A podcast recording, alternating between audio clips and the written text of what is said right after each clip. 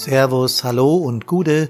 Hier ist Hermann von Brandpunkt on Air, dem Podcast für Rettungsdienst, Katastrophenschutz und Feuerwehr. Hab heute ein spezielles Thema, das uns alle aufregt, nämlich Rettungsgasse. Keine Zeit. Ich hab Termine.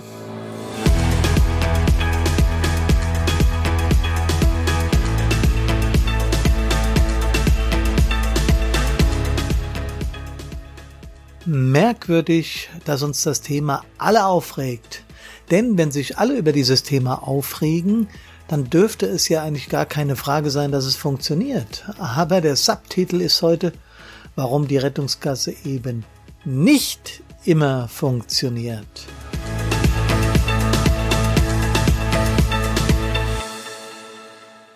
Tja, Leute, es ist schon etwas merkwürdig. Da gibt es etwas, was wir als absolut selbstverständlich voraussetzen, wie zum Beispiel im normalen Leben Essen und Trinken und Schlafen, also so Grundbedürfnisse. Ähm, und die Rettungsgasse ist ja für uns ein Begriff oder eine, eine Einrichtung, eine nützliche Einrichtung, die genau das Gleiche assoziiert, nämlich sie wird dringend gebraucht. Ist auch so. Also in aller Munde. Es gibt Werbestrategien, Rundfunk, Fernsehspots, die darauf hinweisen. Allabendlich oder irgendwie kriegen wir immer wieder was von dem Thema mit, auch dann, wenn es mal nicht funktioniert hat, oder das passiert ja relativ oft leider. Was ist da los? Wenn wir uns im Bekanntenkreis darüber unterhalten, klar, wenn Rettungsdienstler oder Feuerwehrleute unter sich sind sowieso, aber auch wenn ich hier mit meinen Arbeitskollegen spreche oder so, alle sind sich einig, die Rettungsgasse ist ein Muss. Wer sind also die Menschen, die dies nicht interessiert oder die wenig Empathie gegenüber den Unfallopfern zeigen? Es ist so, dass die Rettungsgasse, wenn sie nicht funktioniert, die Leute abhält, die helfen wollen. Vorne sind die Opfer, schwerer Verkehrsunfall, es hat gerumst, Menschen sind eingeklemmt, schwer verletzt, leicht verletzt, was auch immer. Und die Helfer müssen jetzt natürlich von der hinteren Seite an die Opfer ran. Und da zwischen den Opfern und den Helfern sind die Autofahrer. Und da hat der Gesetzgeber einfach gedacht, na, machen wir doch ganz easy. Wir bilden eine Rettungsgasse und schon ist gut. Dann können die Rettungsdienste da durchfahren und sind schnell an den Unfallopfern dran. Es gibt Studien, die beweisen, wenn wir vier Minuten schneller an der Einsatzstelle sind oder andersrum, wenn wir vier Minuten aufgehalten werden, sinkt die Chance der Opfer zu überleben um 40 Prozent. Also vier Minuten schneller heißt 40 Prozent mehr Chancen für die Opfer. Da gibt's eigentlich überhaupt nichts mehr zu diskutieren, oder? Trotzdem funktioniert's oftmals nicht. Tja, ich habe mich ernsthaft gefragt, warum ist das so? Und wenn man sich dieses Thema als Helfer vornimmt, bekommt man auch eine gehörige Portion Aggression, Wut in einem drin, weil man denkt, das darf doch einfach nicht wahr sein.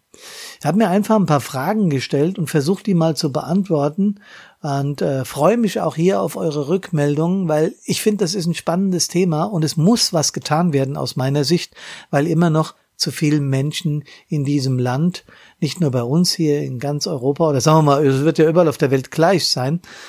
Ähm, ich weiß die Statistiken nur für Europa. Menschen sterben, weil andere einfach rücksichtslos sind. Also Leute, wie bilde ich eine Rettungsgasse? Naja, die rechte Hand ist dafür äh, ein Synonym. Der Daumen zeigt nach links. Alle, die auf einer linken Spur sind, fahren nach links und alle anderen so weit rechts wie möglich, außer dem Standstreifen. Der sollte nicht benutzt werden. Klingt einfach, ist es auch. Die Frage, wann muss sich eine Rettungsgasse bilden? Hm, wir erleben das immer wieder, oder ich erlebe es auch, wenn ich mit dem Privatfahrzeug irgendwo auf einer Autobahn bin und merke, der Verkehr fängt an zu stocken, wenn es bereits zäh fließend wird, also stockend wird, ist das Bilden der Rettungsgasse notwendig. Logisch, hinterher macht es ja auch keinen Sinn, denn wenn wir schon stehen, gibt es keine Möglichkeit mehr auszuweichen, weil wir dann Stoßstange an Stoßstange stehen. Auch das kennen wir ja. Also bereits dann, wenn der Verkehr stockt, bitte die Rettungsgasse anfangen zu bilden.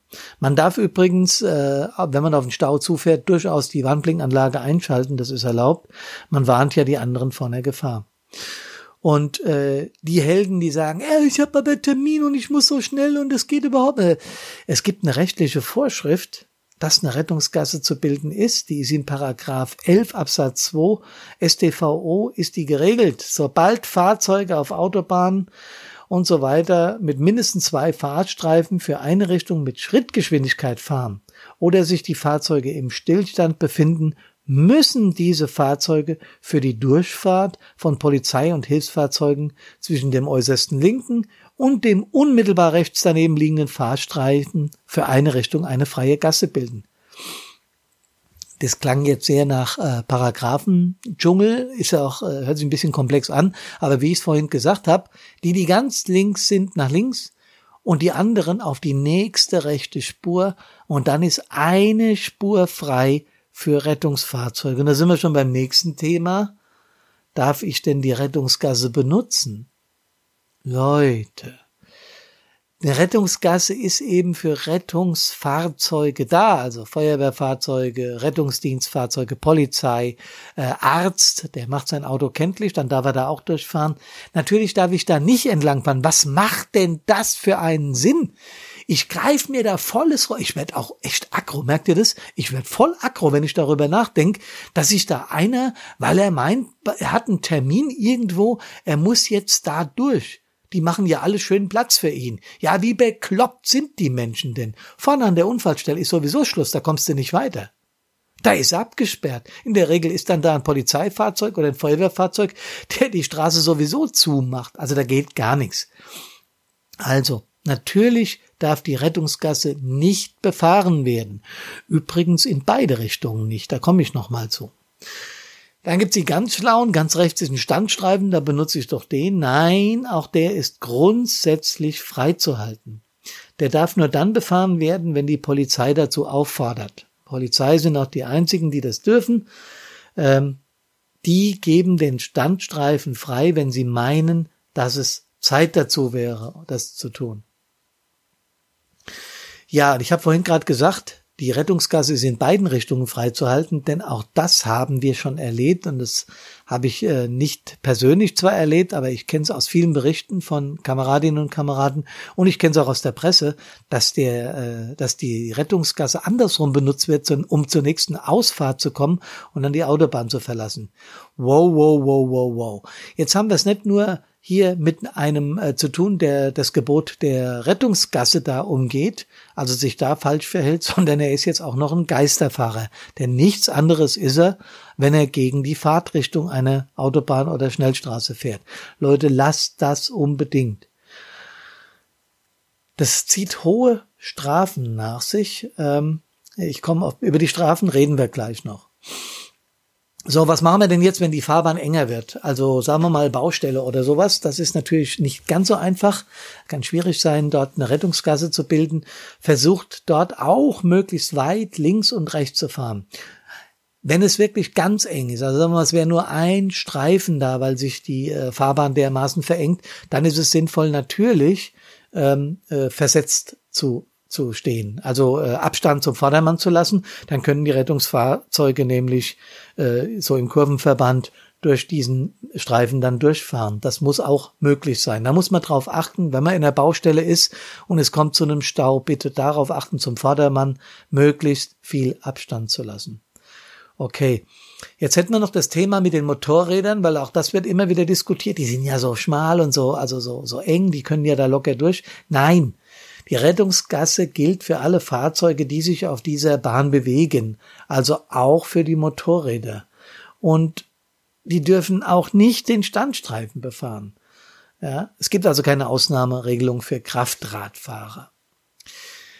Euch interessiert bestimmt auch, wie es im Ausland ist, weil ich habe ja vorhin gesagt, in Österreich, äh, in Österreich sowieso, aber in Europa ist es fast überall gleich. Das stimmt. Äh, ich weiß es jetzt, kurz recherchiert, von der Schweiz, von Slowenien, von Ungarn, von Tschechien und von Österreich. Da gibt's das Gleiche im Verkehrsgesetz verankert wie bei uns. Äh, von den anderen Ländern weiß ich es jetzt nicht, das müssten wir dann nochmal genauer recherchieren. Ist aber auch wurscht, aus meiner Sicht äh, braucht es da keine Vorschrift, sondern allein der moralisch-ethische Ansatz, der ist entscheidend. Ähm, und noch eins, Leute, es drohen empfindliche Strafen da bin ich bei meinem Lieblings, äh, Lieblingsthema.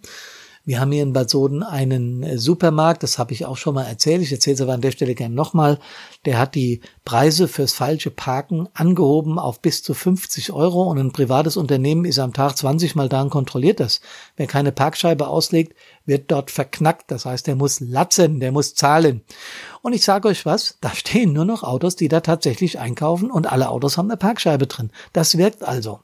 Aus meiner Sicht müssen dem nach und deshalb die Strafen für Rettungsgassenbenutzer oder Rettungsgassen-Nichteinhalter drastisch erhöht werden. Momentan kann das schon zur Folge haben zwischen, ich glaube, 75 Euro und einem Punkt, wenn ich da noch eine Gefährdung auslöse, 90 Euro und einen Punkt, äh, bis zu 190 Euro und einem Punkt. Und wenn ich dadurch noch einen Unfall verursache, bis zu 290 Euro und zwei Punkten und einem Monat Fahrverbot, äh, kann das, dazu kann es führen. Ähm, ich glaube, wir müssen diese Strafen noch empfindlicher machen. Denn jetzt drehen wir das Ganze mal rum. Betrachten wir doch mal, dass einer unserer Liebsten da vorne im Auto hängt und wartet dringend darauf, äh, Hilfe zu bekommen. Vier Minuten schneller dort erhöht seine Chance zu überleben um 40 Prozent. Und stellt euch vor, ist einer eurer Liebsten, eure Partnerin, euer Partner, euer Kind, eure Eltern, was auch immer. Ja, und das muss man Menschen erklären, die die Rettungsgasse, sagen wir mal, fälschlicherweise benutzen oder sie blockieren. Ich glaube, das müssen wir immer wieder und immer lauter sagen. Und noch ein Punkt ist mir extrem wichtig. Helferinnen und Helfer. Wenn uns jetzt hier Leute zuhören, die mit äh, Rettungsdienst, Katastrophenschutz oder Feuerwehr, DLRG oder was auch immer nichts zu tun haben, denen sei mal gesagt, wenn du in einem Auto sitzt, du hörst einen Funkspruch mit, du weißt, wenn der Krankenwagen oder das Polizeifahrzeug äh, schon vorne ist und die geben eine Rückmeldung, dass die Person eingeklemmt ist und dass sie nichts tun können, solange wir die dann nicht rausgeholt haben und du stehst dann hinten und kommst in der Rettungsgasse nicht vorwärts, was das für ein Gefühl ist. Da ist Ohnmacht eine sehr zärtliche Beschreibung. Du wirst wahnsinnig in deiner Karre, weil du genau weißt, du hast alle Möglichkeiten, die Ausbildung dazu, die mentale Stärke, das gute Personal, um dem, der da vorne drinne hängt, zu helfen. Und du kannst nicht weil es einige, entschuldigt bitte den Ausdruck, Idioten gibt, die glauben, dass ihr Geschäftstermin oder ihr Essen mit dem, mit dem Partner, mit der Partnerin zu Hause wichtiger ist als das Opfer vorne im verunfallten Fahrzeug. Da hört mein Verständnis auf. Deswegen meine Forderung, die Forderung von Brandpunkt Air, Strafen rauf. Strafen rauf und gnadenlos anwenden, wer Rettungsgassen nicht einhält. Boah, jetzt habe ich mich aber mal aufgeregt, oder? Ich glaube aber ehrlich, Leute, kein Termin ist so wichtig wie ein Menschenleben. Deswegen, wir machen uns doch auch nicht froh, wenn wir, wenn wir das ausprobieren und erfahren dann, dass da vorne jemand ums Leben gekommen ist. Das hältst du doch moralisch überhaupt nicht durch, ethisch in deinem Leben, wenn du weißt, dass das passiert ist. Deswegen, Rettungsgasse, wichtiges Thema, verbreitet's in euren äh, Familien, verbreitet's bei euren Bekannten und Verwandten und sagt denen, dass wir Helferinnen und Helfer da extrem drauf achten und auch Fahrzeuge zur Anzeige bringen, die dem nicht folgen. Ja, freut mich, dass ihr die Folge wieder mit mir geteilt habt. Freut mich sehr, dass ihr Interesse an Brandpunkt habt, an Brandpunkt on Air, denn wir sind der Podcast für Helferinnen und Helfer. Und die brauchen auch eine Lobby und die müssen emotional unterstützt werden. Und dafür gibt's uns. Wenn ihr mögt, kommentiert gerne, teilt die Folge, Gebt uns Sternchen auf iTunes, damit diese Folge mehr Menschen erreicht, denn das ist unser Ziel. Nochmal vielen Dank fürs Zuhören und bis zum nächsten Mal. Servus, tschüss und Gude, euer Hermann von Brandpunkt.